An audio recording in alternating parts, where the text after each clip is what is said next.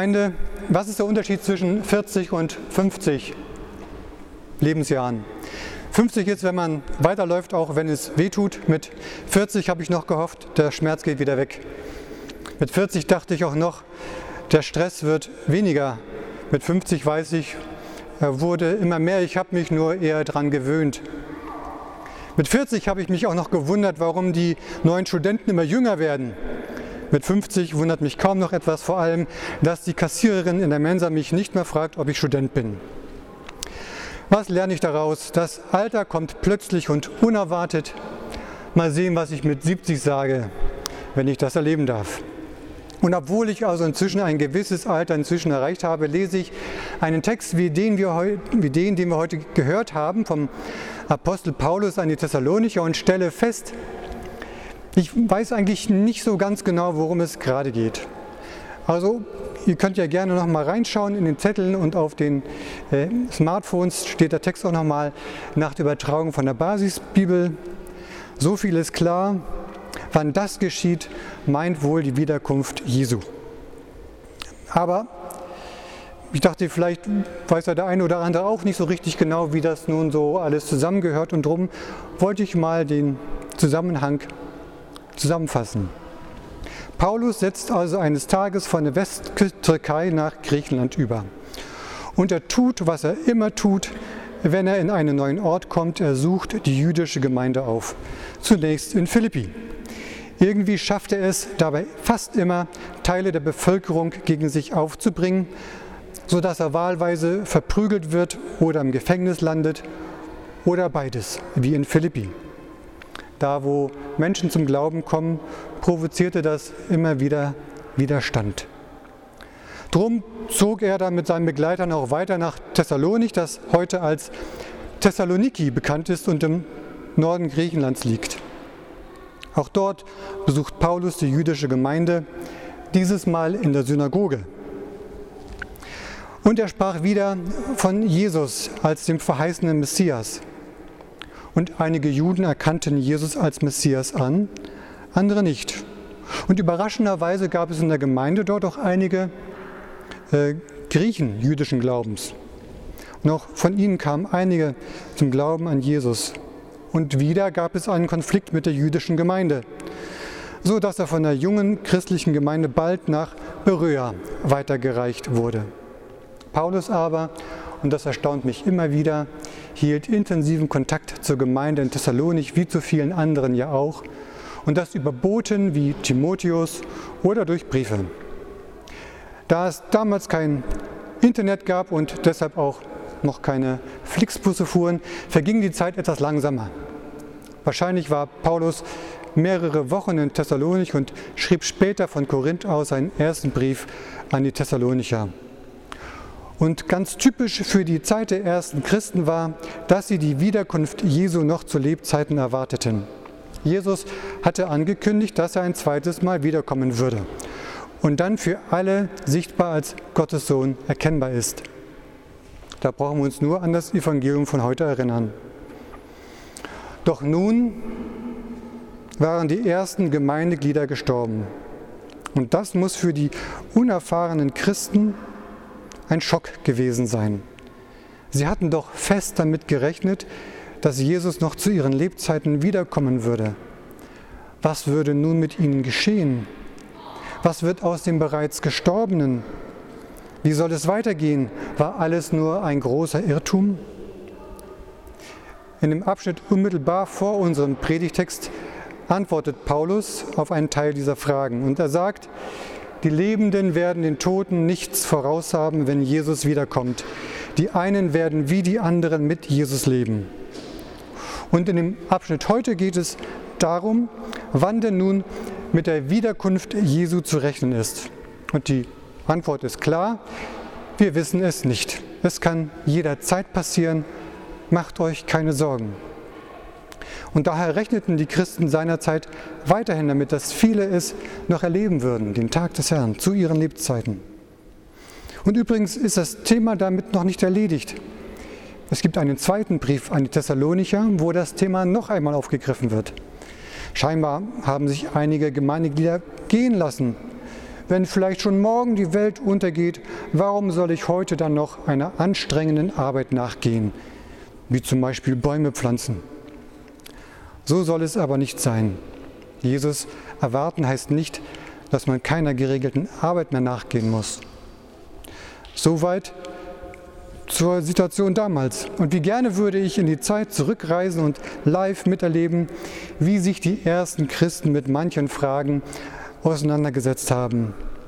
Was machen wir, wenn der Glaube unsere Erwartungen enttäuscht, wenn Jesus scheinbar nicht hält, was er verspricht? Und ich finde es großartig, dass diese Fragen erlaubt sind, dass sie jetzt keine Gotteslästerung sind, sondern erlaubt und berechtigt. Und auch Paulus nimmt diese Fragen ernst. Er sucht ja selbst nach Antworten.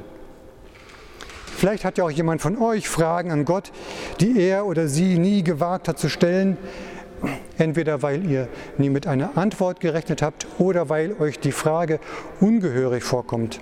Dann heißt die gute Nachricht heute, immer her mit den Fragen, das hält Gott aus. Und so kommt es, dass Menschen schon ganz am Anfang der Geschichte unserer Kirche mit ihren Fragen zu Jesus gehen und noch einmal ganz genau hinhören, was er selbst gesagt hat. Der Briefabschnitt, den wir heute gehört haben, wimmelt nur so von Metaphern, von Bildern und Vergleichen, die scheinbar gar nicht so recht zusammenpassen, aber einem doch irgendwie bekannt vorkommen. Und tatsächlich finden sich viele Bilder schon bei Jesus. Zum Beispiel der Dieb in der Nacht in Vers 2. Den finden wir wieder in verschiedenen Gleichnissen in drei Evangelien. Und es ist ein Bild dafür, dass Jesus unerwartet kommt und wir wachsam sein sollen. Oder die Rede von Friede und Sicherheit im Vers 3. Das haben wir heute nämlich so ähnlich auch im Evangelium gehört. Auf diese Weise wird es auch gehen an dem Tage, wenn der Menschensohn offenbar wird. Die Menschen wiegen sich in Sicherheit und wollen von Gott nichts wissen, doch dann kommt er ganz unvermittelt und spricht. Und spricht auch Recht gegen das Unrecht, das geschehen ist in der Welt. Oder noch ein letztes, der Vergleich mit den Wehen findet sich auch in den Reden Jesu vom Ende der Welt. Matthäus 24 zum Beispiel. Sie sind ein Symbol dafür, dass die Ereignisse plötzlich eintreten und dann unaufhaltsam voranschreiten werden. Ich finde die Zusammenstellung der Bilder etwas merkwürdig. Aber scheinbar sind die Jesus-Geschichten über das Ende der Zeit und seine Wiederkunft sehr präsent in der Gemeinde. Diese Schlagworte, die purzeln nur so heraus aus Paulus und er geht wohl davon aus, dass die Thessalonicher sie auch alle kennen. Und ich finde es einfach toll, mit zuzusehen, wie Jesus und seine Geschichte befragt werden, um eine Antwort zu finden auf eine Frage, die sich der Gemeinde aktuell stellt. Wie könnte das Ergebnis der Befragung also nun zusammengefasst werden? Ich versuche es einmal so. Fragt erst gar nicht danach, wann Jesus wiederkommt. Ihr kennt die Antwort eigentlich schon. Wir wissen es nicht. Niemand weiß es. Nur Vater im Himmel weiß es. Ja, wir können auf die Zeiten achten, aber auch sie sind nur ein Hinweis, keine Eieruhr. Ab jetzt noch fünf Minuten. Denn es wird unvermittelt geschehen, wenn wir nicht damit rechnen. Auf keinen Fall gibt es eine Zeit, in der wir sagen könnten, lasst uns mal Pause vom Warten machen. Denn sonst verlieren wir aus dem Blick, worauf wir warten. Warten ist ja kein Herumstehen, kein Däumchen drehen, kein Herunterzählen der Minuten oder Jahre. Warten heißt schon jetzt so zu leben, als wäre Jesus da, denn er ist da. Noch nicht für alle sichtbar, aber er ist da. Und es ist wertvolle Zeit, keine vergeudete Zeit, kein sinnloses Warten. Ja, die Christen in Thessalonich hatten gehofft, dass Jesus früher wiederkommen würde. Und ja, sie hatten gehofft, dass schneller alles gut wird und sie am Ziel ihrer Hoffnung sind. Aber so war es nicht. Und das ist kein Fehler der Geschichte. Gottes Geschichte geht ja auch heute noch mit uns weiter, die wir uns einreihen in die Schlange der Wartenden. Denn eins bleibt fest bestehen, Jesus kommt wieder und dann wird alles neu. Und diese Hoffnung, die teilen wir mit den ersten Christen, auch wenn die wenigsten von uns erwarten, dass dies schon morgen passieren wird. Ich möchte gern an dieser Stelle noch mal ein paar Worte zu dem Bild von Licht und Dunkelheit sagen, von dem hier auch reichlich Gebrauch gemacht wird. Dieses Motiv vom Dieb in der Nacht wird ja in den folgenden Versen noch weiter ausgeweitet. Da mag keiner noch mal hineinschauen in den Text, die Verse 4 bis 11. Paulus sagt, der Tag des Herrn kann uns nicht überraschen wie ein Dieb in der Nacht, weil wir Kinder des Lichts und des Tages sind. Es mag plötzlich geschehen, wie ein Klingeln an der Tür, aber wir sind nicht überrascht, denn wir haben den Besuch erwartet. Er kommt plötzlich, aber nicht unerwartet. Und wer vom Warten Pause machen möchte, ist wie jemand, der das Licht ausschaltet und schaltet und sich schlafen legt, weil er gar nicht mehr damit rechnet, dass noch jemand kommt. Das ist sozusagen selbstgewählte Nacht. Wer so handelt, gibt die Hoffnung auf, dass Jesus wiederkommt.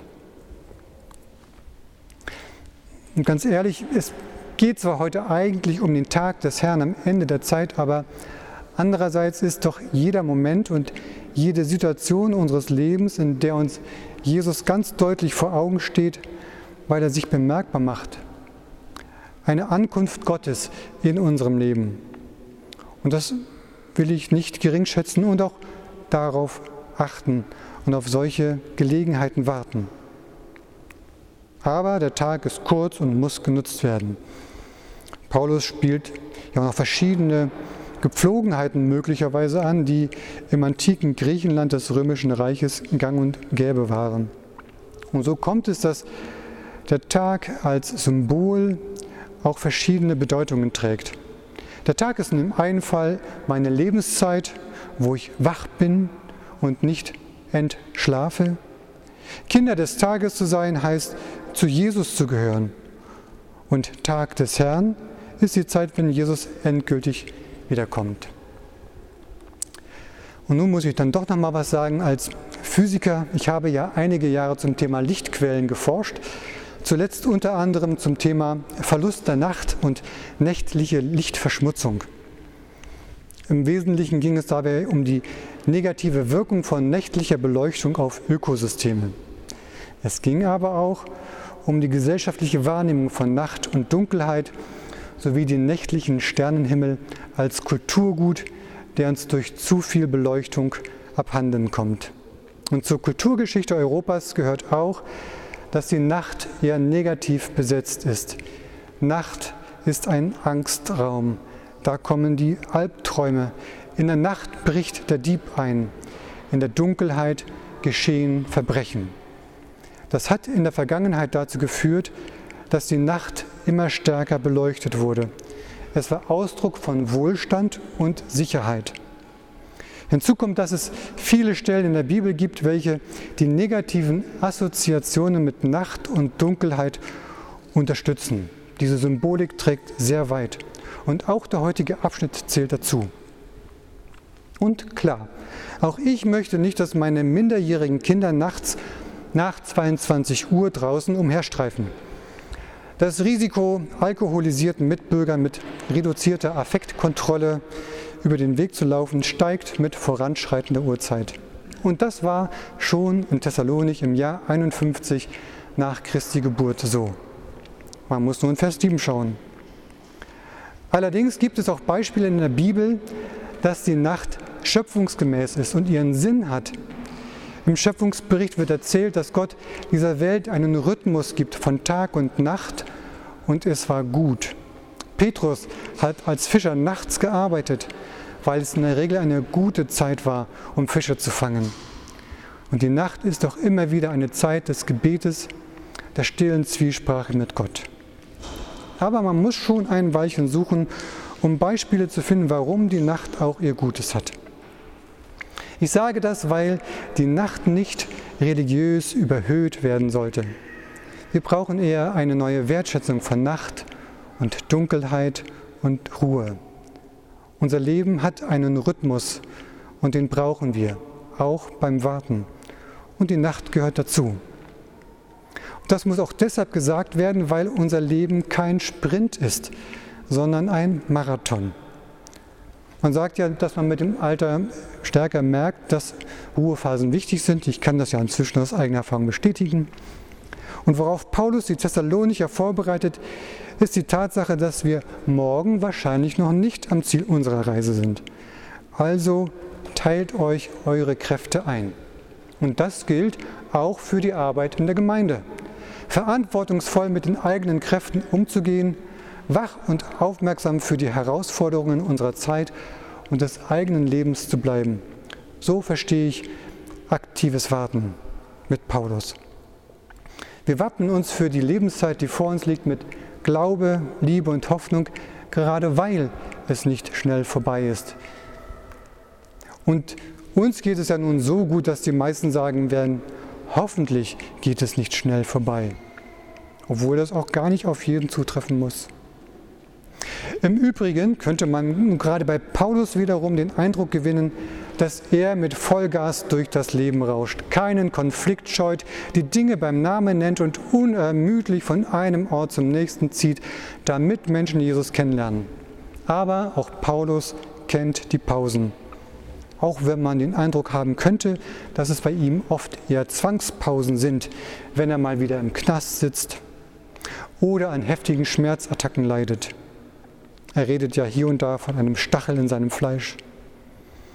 Das Leben ist kein Sprint, sondern ein Marathon.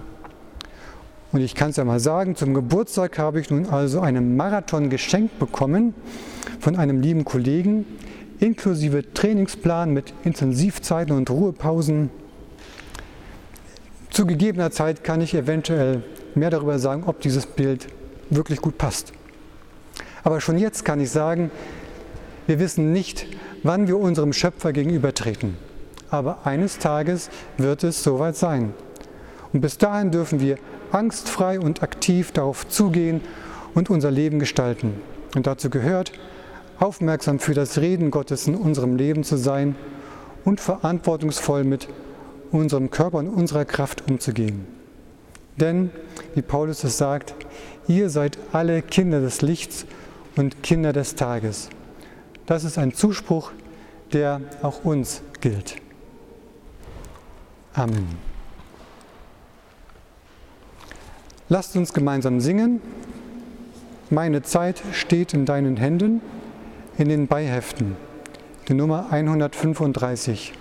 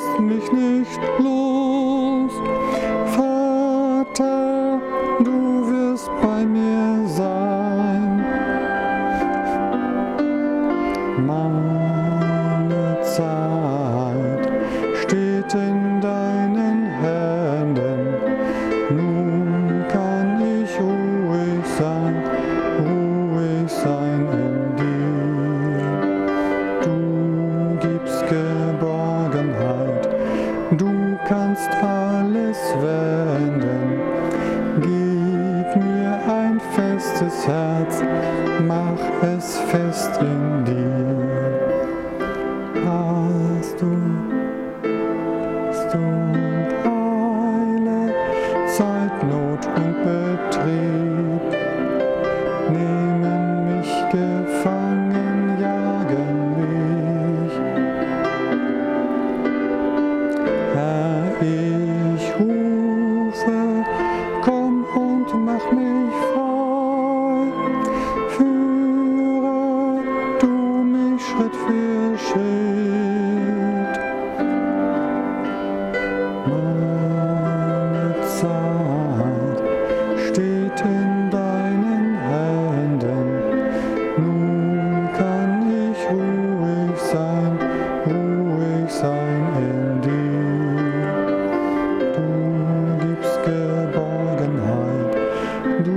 against